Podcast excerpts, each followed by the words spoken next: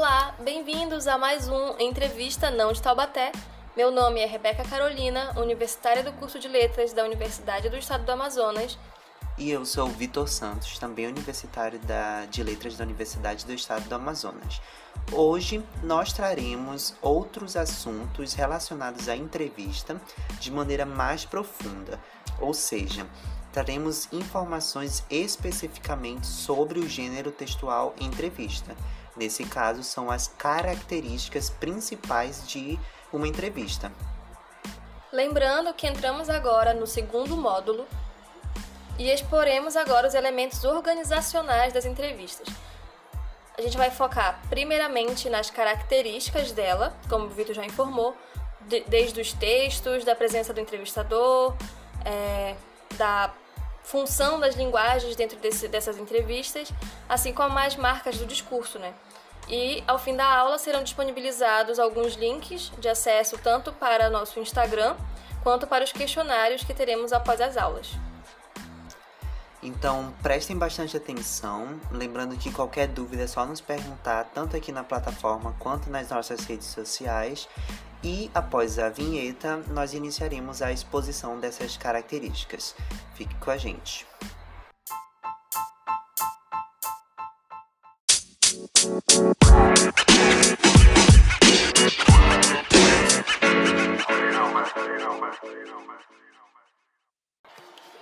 Ok, vamos lá então. É, mais à frente a gente vai explorar um pouco mais, mas basicamente as entrevistas, por serem um gênero mais oral, na maioria das vezes, a tipologia delas vai variar. Pode ser um pouco narrativa, um pouco descritiva, jornalística principalmente, porque geralmente é, as entrevistas são usadas em reportagens, em notícias, em, nesse, nessa esfera é, do jornalismo. Então, os textos das entrevistas podem ser tanto informativos como opinativos. Vamos lá começar pelos textos informativos. Por que informativos? Informativos, como o próprio nome diz, porque vão nos trazer informações, ou seja, fatos, é, dados, é, informações que tenham um cunho científico, né, que sejam verídicos, assim como a maioria dos gêneros jornalísticos, né, é importante ter esse, essa comprovação da veracidade deles e tudo mais. A gente pode lembrar, é, citar como exemplo a entrevista da aula passada é, do pessoal do acidente que aconteceu com o time da Chapecoense. Aquele texto, aquela entrevista, tem informações mais informativas, porque trouxeram a causa do acidente, o que, que aconteceu, quais foram as vítimas, da onde que o avião veio, qual era o avião e tudo mais. Ou seja, trouxe informações para deixar o telespectador ou o leitor mais por dentro do assunto para inseri-lo na no conteúdo em si, no assunto em si da entrevista, para entender o porquê de estar tá fazendo aquela entrevista com aquela determinada pessoa. Outra forma, além de informativo, os, a entrevista, os textos da entrevista podem ser opinativos. Por quê? Porque é, entrevistas, digamos assim, de mais descontraídas ou é, mais casuais e tudo mais, a gente usa bastante os textos opinativos. Por quê? Conforme o entrevistador vai perguntando ao entrevistado sobre determinados assuntos, às vezes até assuntos do nosso cotidiano, como o que você acha sobre a atual situação do Brasil, por exemplo. O que, que o entrevistado vai falar vai dar a sua opinião. Então, essa parte da opinião está mais ligada à questão de essa questão da opinião está mais ligada à intuição, ou seja, conforme o entrevistador vai é, fazendo as perguntas para o entrevistado, eles são seres humanos, né? Então eles vão é, ter aquela característica da ação e reação. Conforme o entrevistador vai perguntando, o entrevistado vai dar sua opinião em relação à pergunta. Se for uma pergunta mais objetiva ou uma pergunta mais é, direta, não tem tanto espaço para opinião. Mas se for uma pergunta mais aberta, o entrevistado, dependendo de quem for, vai dar a sua opinião mais elaborada, vai dizer um pouco mais sobre o assunto, se aprofundar um pouco mais e por aí vai. Só que em relação a essa questão da. É, da intuição, do modo como a entrevista vai encaminhar, a gente vai ver melhor agora com a professora Rebeca na próxima característica. Passando agora para mais uma característica da entrevista, né? A gente vai ter a presença do entrevistador e do entrevistado. Eles são imprescindíveis para a entrevista acontecer, né? Porque assim, é, o entrevistador ele vai ter a função da pesquisa, da elaboração das perguntas e precisam ser perguntas que sigam uma linha de raciocínio, porque a gente precisa saber onde essa entrevista precisa chegar. Em contrapartida, o entrevistado também precisa saber o que ele quer responder, porque ele precisa, além de abarcar a pergunta que o, entrevistado, o entrevistador fez, ele precisa deixar claro as intenções dele com aquela entrevista. Então, assim, é, como a gente viu na entrevista anterior, do, apresentada pelo professor Vitor, a Millie Bobby Brown e a Maísa, elas são co-entrevistadoras e co-entrevistadas. Então, esse, essa, essa função de entrevistar e responder vai estar ligada para as duas, para as duas personalidades daquela entrevista. Em contrapartida, na entrevista que a gente apresentou é, anteriormente a essa, sobre o caso do acidente de Chapecó, é, não houve isso, né? Apenas o entrevistador faz as entrevistas levando para um, um, caminho que ele quer, que é o de saber o que aconteceu e de saber o que os entrevistados lembram da história, lembram do acontecimento do acidente, tanto sobre coisas que aconteceram anteriormente a ele ou imediatamente após. E quem vai delimitando o que lhe deixa confortável, o que não lhe deixa confortável, vai ser o entrevistado. Então, assim, então tem que haver uma relação de cooperação entre as duas partes, né? Porque é, se o entrevistador não percebe os sinais que o entrevistado está emitindo, por exemplo, não estou confortável com essa entrevista, não quero responder essa pergunta, é, esse assunto delicado para mim, a entrevista pode sofrer alguns embates. Então, essa percepção do que cada um dos lados precisa e do, que cada um dos dois lados quer que o outro fale é muito importante. E isso também vai estar presente em momentos em que o entrevistador não está diretamente ligado ou aparecendo propriamente, propriamente na entrevista. Então, um exemplo disso é na entrevista da Vogue que a Taylor concedeu, em que o entrevistador ele não aparece, só aparece ela em primeira pessoa respondendo a perguntas feitas por alguém que está atrás das câmeras. Isso também pode acontecer, pode ocorrer em entrevistas em que as pessoas estão sentadas ou mesmo em que elas nem aparecem, só respondem por áudios ou videochamadas. E isso, o interessante disso é que o entrevistador, ele deve estar presente em algum momento, mesmo que seja na presença do próprio entrevistado. Quando isso vai acontecer? Em entrevistas em que o entrevistado, ele precisa repetir as perguntas antes de responder.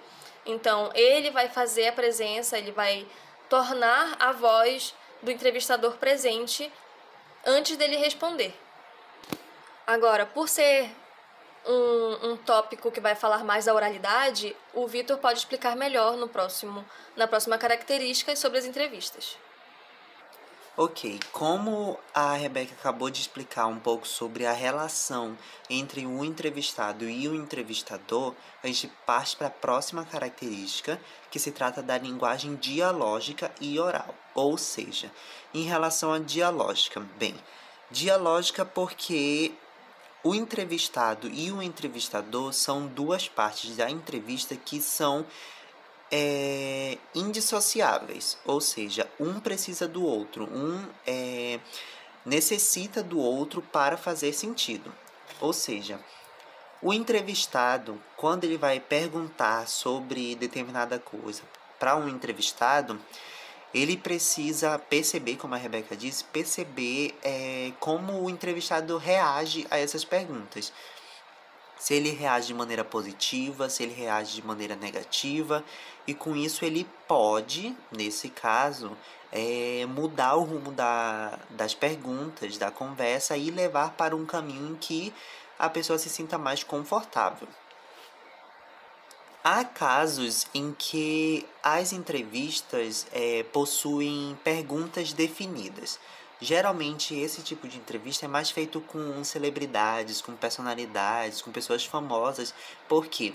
Porque a celebridade ela tem essa questão mais da de trabalhar a imagem dela. Então, uma entrevista é, cedida para algum programa de televisão ou um jornal, ela precisa, o entrevistador ele precisa mandar o roteiro antes para a equipe dessa pessoa, para ela dizer se tá o que as perguntas, se se tá tudo bem, se ele pode fazer mesmo aquelas perguntas, porque se não tiver, eles vão fazer uma espécie de censura, né, em relação ao roteiro e o entrevistador não vai poder fazer determinadas perguntas.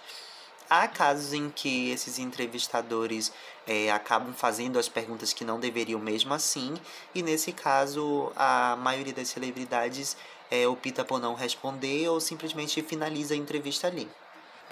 Agora, partindo para a modalidade mais oral, algumas entrevistas são completamente orais, ou seja, é, eles o, alguns entrevistadores podem definir as perguntas de maneira de maneira improvisada, ou seja, ele senta com o entrevistado e vai fazendo as perguntas na hora, vai é, tendo o rumo da conversa de acordo com as respostas do entrevistado e por aí vai.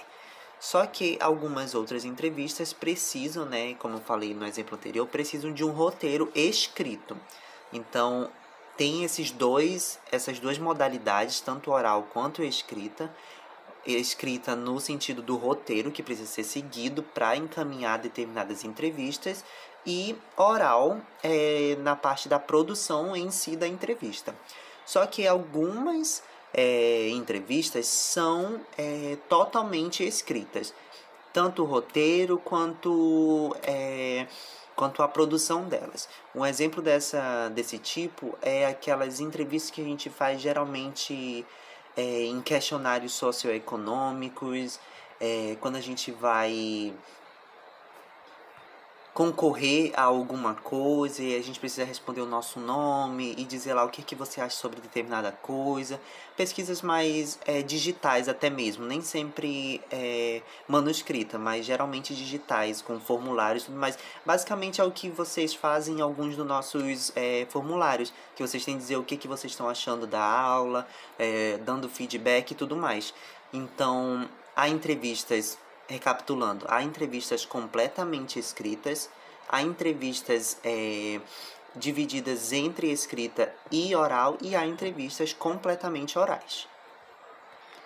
Como eu disse, sobre a questão da oralidade, sobre a questão de como o entrevistado e o entrevistador vão levar a conversa, nós partimos agora para outra característica que se trata das marcas do discurso. Bom, a gente já aprendeu sobre a presença do entrevistador e do entrevistado. Agora, a gente vai passar para a marca do discurso direto e da subjetividade que vai estar contida nessas entrevistas, né? Porque, como a gente falou lá no início, já citamos várias vezes, o entrevistador, ele vai passar um discurso de forma mais dire direcionada né, para o entrevistado, enquanto que o entrevistado ele vai responder de acordo com o que ele está sentindo ou de acordo com o que ele sabe. Então, na, nas marcas do discurso direto, a gente vai perceber muito quando as perguntas são direcionadas às, às coisas mais objetivas. Então, o entrevistador faz uma pergunta e ele não quer saber muito da questão opinativa, ele quer mais a questão informativa. Então, o entrevistado, o entrevistado ele não pode fugir do assunto nem do roteiro ele precisa ser o mais direto possível e o mais sucinto também, para que não haja para que não haja equívocos, né, com as respostas. Porque se você dar muitas voltas em determinado assunto, é, não vai direto ao ponto, pode acabar fugindo da resposta em si, pode acabar se perdendo no próprio discurso. Então, essa marca do discurso direto, ela é importante para a entrevista ficar centralizada no que o entrevistador roteirizou e no que o entrevistado quer passar. Já a questão da subjetividade, que vai estar tá mais empregada no entrevistado do que no entrevistador, ela vai ser justamente a questão das opiniões, das questões do que o entrevistado sente, como já falamos diversas vezes, sobre o que deixa o entrevistado confortável. E isso também pode sim estar presente na marca do discurso do entrevistador. Porque, como a gente sabe, muitas vezes o entrevistado ele dá a voz para o entrevistador, ele deixa o entrevistador guiar também a entrevista, deixa ele incluir algumas perguntas ou ou se nega a responder determinadas perguntas. Então, essa subjetividade que vai estar mais presente no entrevistado do que no entrevistador, ela vai ser uma marca de cooperatividade, como a gente já falou, que vai definir se a entrevista está indo para um bom caminho ou para um mau caminho. E a marca dessa subjetividade, ela vai estar muito, muito presente na linguagem, né? E como a gente está falando de discurso, o Vitor vai dar mais duas características que são importantíssimas para a finalização desse módulo. Como existem tipos de entrevistas, como a gente tem exposto aqui, que algumas são mais diretas, outras são mais descontraídas, outras são mais sérias, é, a, o tipo de linguagem também varia. Há entrevistas que podem ter uma linguagem mais formal e há entrevistas que podem ter uma linguagem mais informal. Vamos lá. As entrevistas que têm a linguagem formal são aquelas entrevistas em que o entrevistado, o entrevistado, no caso, precisa falar de uma forma mais séria, de uma forma mais concentrada, de uma forma que abarque as informações de uma maneira mais é, científica, com certeza. Ou seja, ele tem que dizer determinadas informações que são fatos, que são realidade, que são. É, essenciais para desenvolver aquela determinada entrevista. A gente tem um exemplo, é, aquela que nós vimos lá na primeira aula, que se trata da entrevista de emprego. Uma entrevista de emprego, na maioria das vezes, ela é 100% formal. Ou seja, você não, não tem que, como já dito na primeira aula, você não tem que ter muitos rodeios, você tem que dizer é, que você é capaz para fazer determinada função, determinada coisa, você precisa é, dizer aquilo e pronto e é, mostrar que é verdade o que você está falando. Então você não tem que estar tá fazendo piadas, você não tem que ter uma relação de intimidade com a pessoa que está, que está te entrevistando, a não ser, dependendo da empresa, do local, da pessoa, a não ser que a pessoa te dê essa liberdade para você é, fazer brincadeira, para sair um pouco da formalidade e descontrair mais.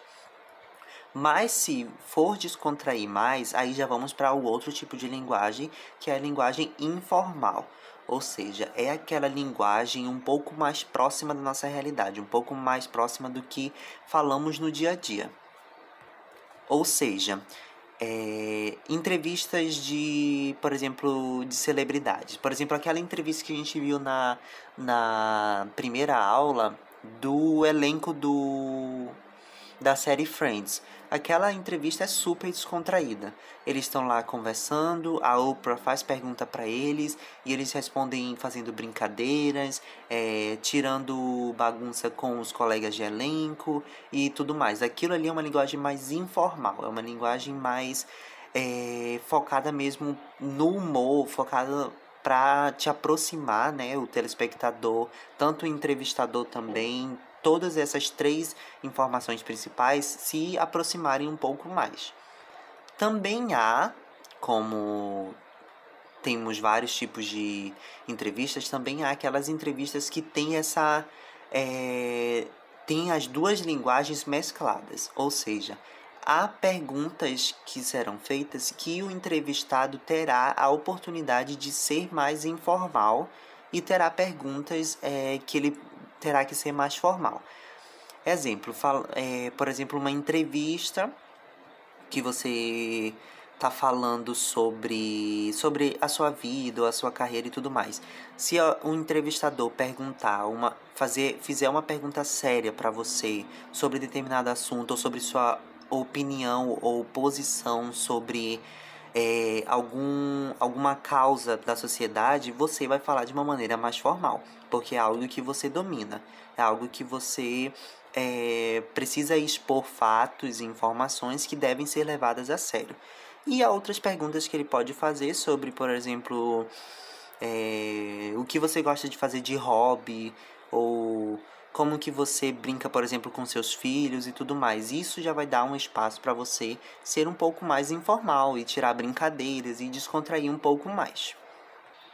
E agora que a gente já sabe de todas essas características essenciais, né, da entrevista, a gente também tem que perceber que em determinada entrevista, em determinado momento, é, essas características vão estar flutuando e vão estar se mesclando entre si. Por exemplo, quando a gente perceber alguns textos das entrevistas que são mais informativos, a gente vai perceber também a marca do discurso mais direto, né? É a marca da linguagem formal, como a gente já aprendeu. Vão haver textos informativos e opinativos, presença do entrevistador e entrevistado, marca do discurso, tudo mais. Então, essas características, elas não são insubstituíveis. Elas vão estar sendo mescladas diversas vezes e isso vai muito da intencionalidade de cada entrevista. Então, vão ter entrevistados que são mais contidos, enquanto os entrevistadores estão tirando graça, estão se divertindo e brincando. Assim como vão ter entrevistadores super sérios que vão receber convidados, por exemplo, na sua no seu programa de TV ou de rádio, que vão ser mais que vão ser mais sérios ou vice-versa. Então, essa mescla dessas características, elas vão seguir de certa forma um caminho pré-definido. Então, textos informativos vão querer linguagem mais formal, as entrevistas mais opinativas vão requerer mais subjetividades e podem tender para o lado informal. Então, é importante dominar essas características para quando você estiver assistindo ou produzindo uma entrevista, que você já tenha isso internalizado e que você consiga perceber essas características sem precisar ser informado. Porque muitas vezes, é, na maioria das vezes principalmente, nenhuma dessas características vão estar explícitas na entrevista. Elas vão estar majoritariamente implícitas o entrevistador não vai dizer que essa entrevista vai ser informativa e vai ser para ou vai ser para entreter um público determinado. Pode acontecer, mas isso não não é comum. Então, cabe a você que está aprendendo sobre as características reconhecer tanto as funcionalidades quanto as características e também saber reconhecer em que momento elas vão ser melhor adaptadas para levar essa entrevista no caminho que ambas as personalidades querem, né? tanto o entrevistador quanto o entrevistado. E bom, já que estamos chegando ao fim de mais uma aula, vamos deixar os links, como sempre, das atividades do módulo e, e o Instagram em que mantemos informações para o nosso podcast. Então, essa aula fica por aqui.